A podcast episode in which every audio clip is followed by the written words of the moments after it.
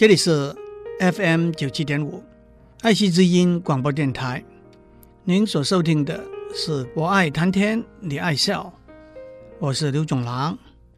语言是人类表达思想和感情最重要的媒介，因此口就是表达思想和感情最重要的工具。用口。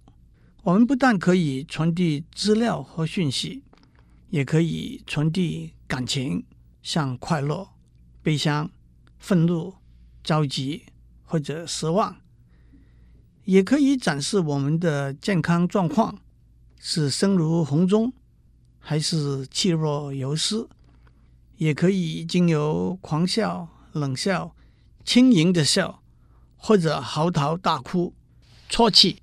道出我们的心情，兴高采烈的时候，口沫横飞，吐一口痰，往往是轻视不屑的意思。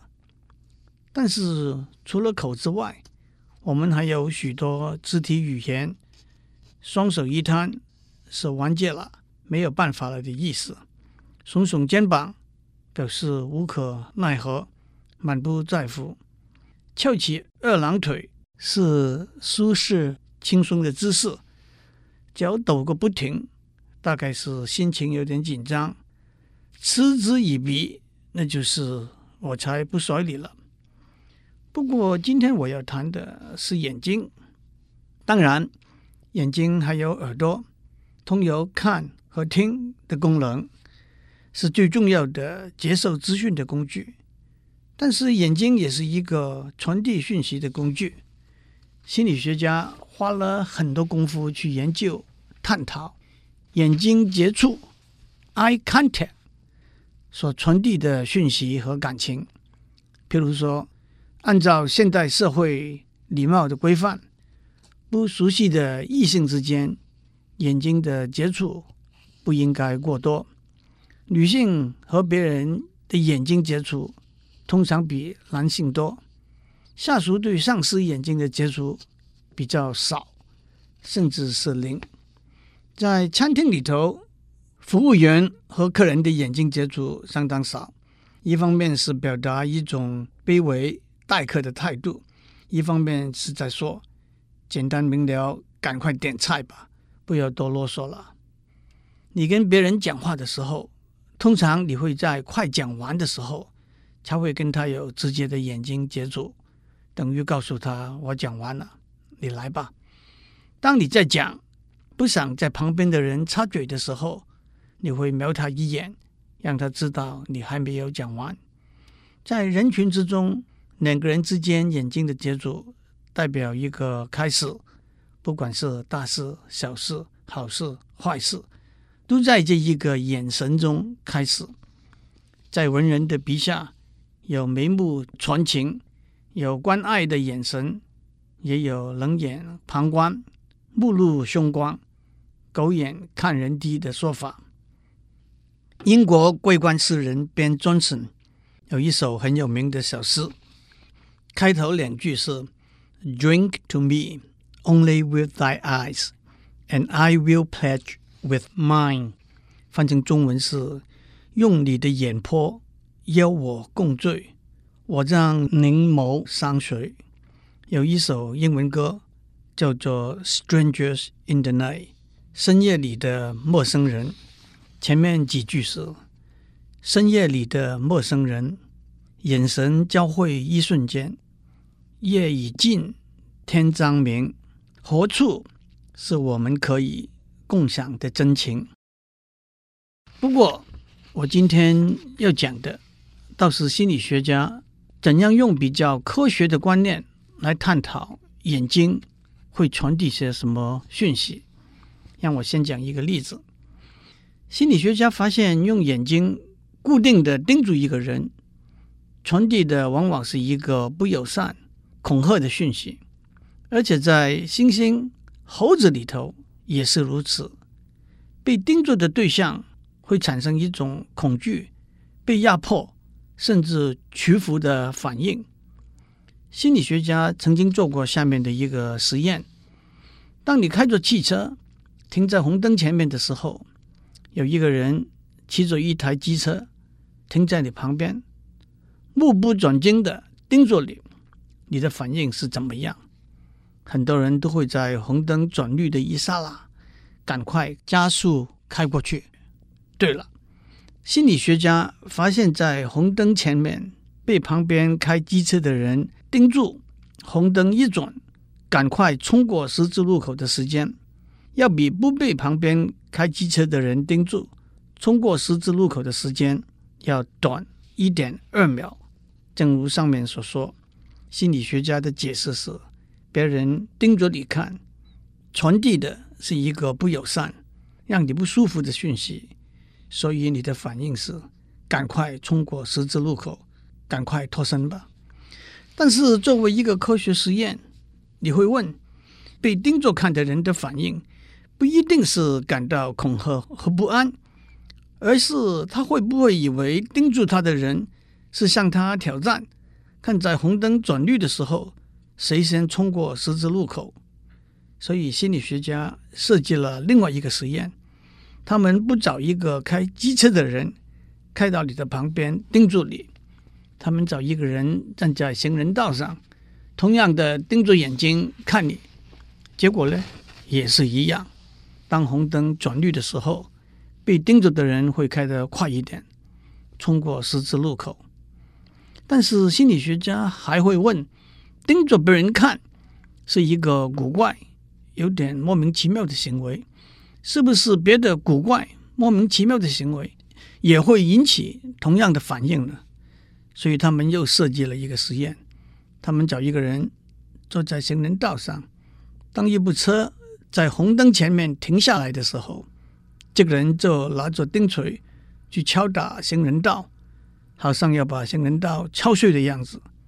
这算是一个古怪、莫名其妙的行为了吧？但是这并没有像用眼睛盯着他一样，引起他赶快开车冲过十字路口的反应。这个例子说明，从事科学实验的时候，必须很小心设计实验的过程和解释实验的结果。在这个例子里头，实验的结果是开车通过红灯的十字路口的时候，有些人冲得比较快，有些人冲得比较慢。我们想要证明的是，这是因为别人盯着他，引起一股受压迫、不安的感觉。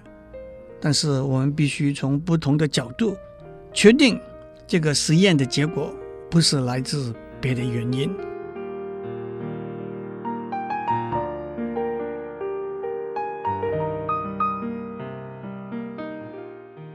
当心理学家研究人类怎样获得从别人的眼睛传递过来的讯息的时候，他们发现，从婴儿开始，我们的大脑就有判断别人眼睛所看的方向的能力。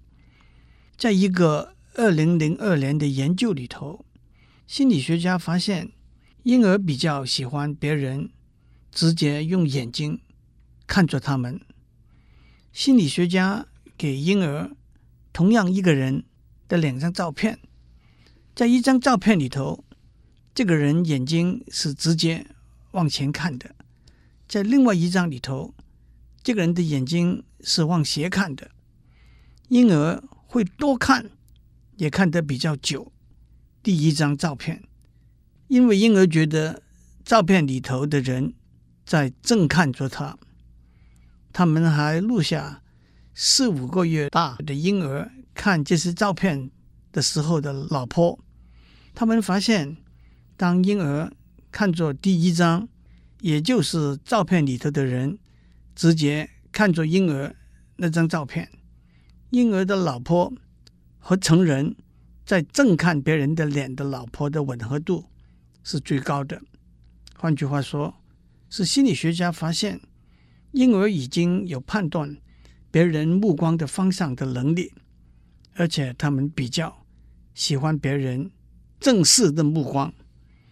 那么，我们的大脑怎样去决定别人目光的方向呢？显而易见的，最重要是靠眼珠的位置眼睛里头有一颗眼珠和旁边的眼白。当眼睛两边的眼白的大小是一样的时候，我们就知道眼珠是在眼睛中间向前直看了。当然，头部的位置和方向也会有关系。我们大脑有能力从眼珠的位置和头部的位置做出一个判断。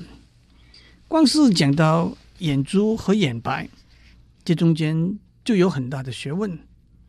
首先，眼睛里头有一层保护眼球的纤维膜，学名叫做巩膜，英文是 sclera。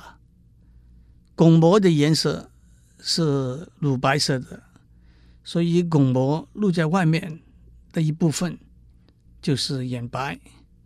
打一个叉，婴儿的巩膜带一点蓝色。老人的巩膜渐渐变黄，得了黄疸病的病人，巩膜变黄这是最明显的病征。有两位日本科学家比较人类和许多不同的猩猩、猴子的眼睛，发现只有人类的巩膜是白色的，而且人类露在外面的巩膜面积最大。当眼珠的颜色和巩膜的颜色比较接近的时候，别人比较难判定眼珠的位置，因此比较难判定目光的方向。对那些要靠捕食别的动物来维生的动物，这是一个有助他们捕食的眼壁。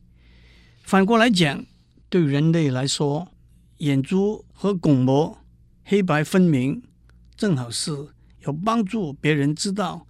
我们视线的方向，因而有传递消息的功能。在这里又让我打一个岔。中国上法里头说，一般人的眼睛中间是眼珠，两边是眼白，这叫做二白。眼珠比较小的人，眼珠的左右和上方都露出白色，叫做三白。眼珠的左右和下方都露出白色，叫下三白；眼珠的左右上下都露出白色，叫四白。上法里头说，三白眼的人有什么优点和缺点？四白眼的人有什么优点和缺点？例如有一个说法是，四白眼的人很聪明，反应快，做事果断，有才能。又有一个说法是，四白眼的人深沉、狡猾，这些都不足取信。不过，也有人说，上法里头有些规则是从统计而来，而且也有“上由心生”这句话。不过，这和现代比较严谨的科学观点来比较，还是有一段距离的。当然，讲到这里，我们只讲到。眼睛怎样传递讯息的一个比较低的层次。其实，眼睛的接触并不是限于观察到眼睛视线的方向和视线的固定和移动。眼睛的接触带动的是大脑的接触。达文西说过：“眼睛是灵魂的窗。”这句话不只是一句有诗意、有哲理的话。从医学和心理学的观点来看，我们知道，经由视觉的接触，大脑会观察到对方的情绪和动机，是快乐还是忧伤，是诚实还是欺骗。当然，这个互动的机制是一个非常复杂的机制，但是这个机制的存在和运作是非常明显的。一个例子是研究孤独自闭症 （autism） 的专家指出，许多患有孤独自闭症的小孩，他们缺乏方向感和跟别人做视觉的接触和互动的能力。在这背后相关联的，就是缺乏和别人沟通、互动、了解别人的思念情绪和动机的能力。我不是一个医学专家，这几句话只是笼统的一点常识。不过，毫无疑问，眼睛和大脑之间的互动是医学上、心理学上一个非常广大、深远、非常重要的研究领域。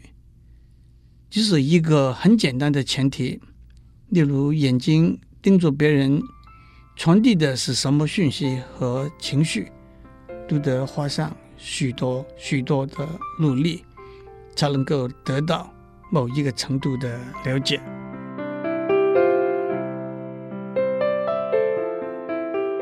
以上内容由台达电子文教基金会赞助播出。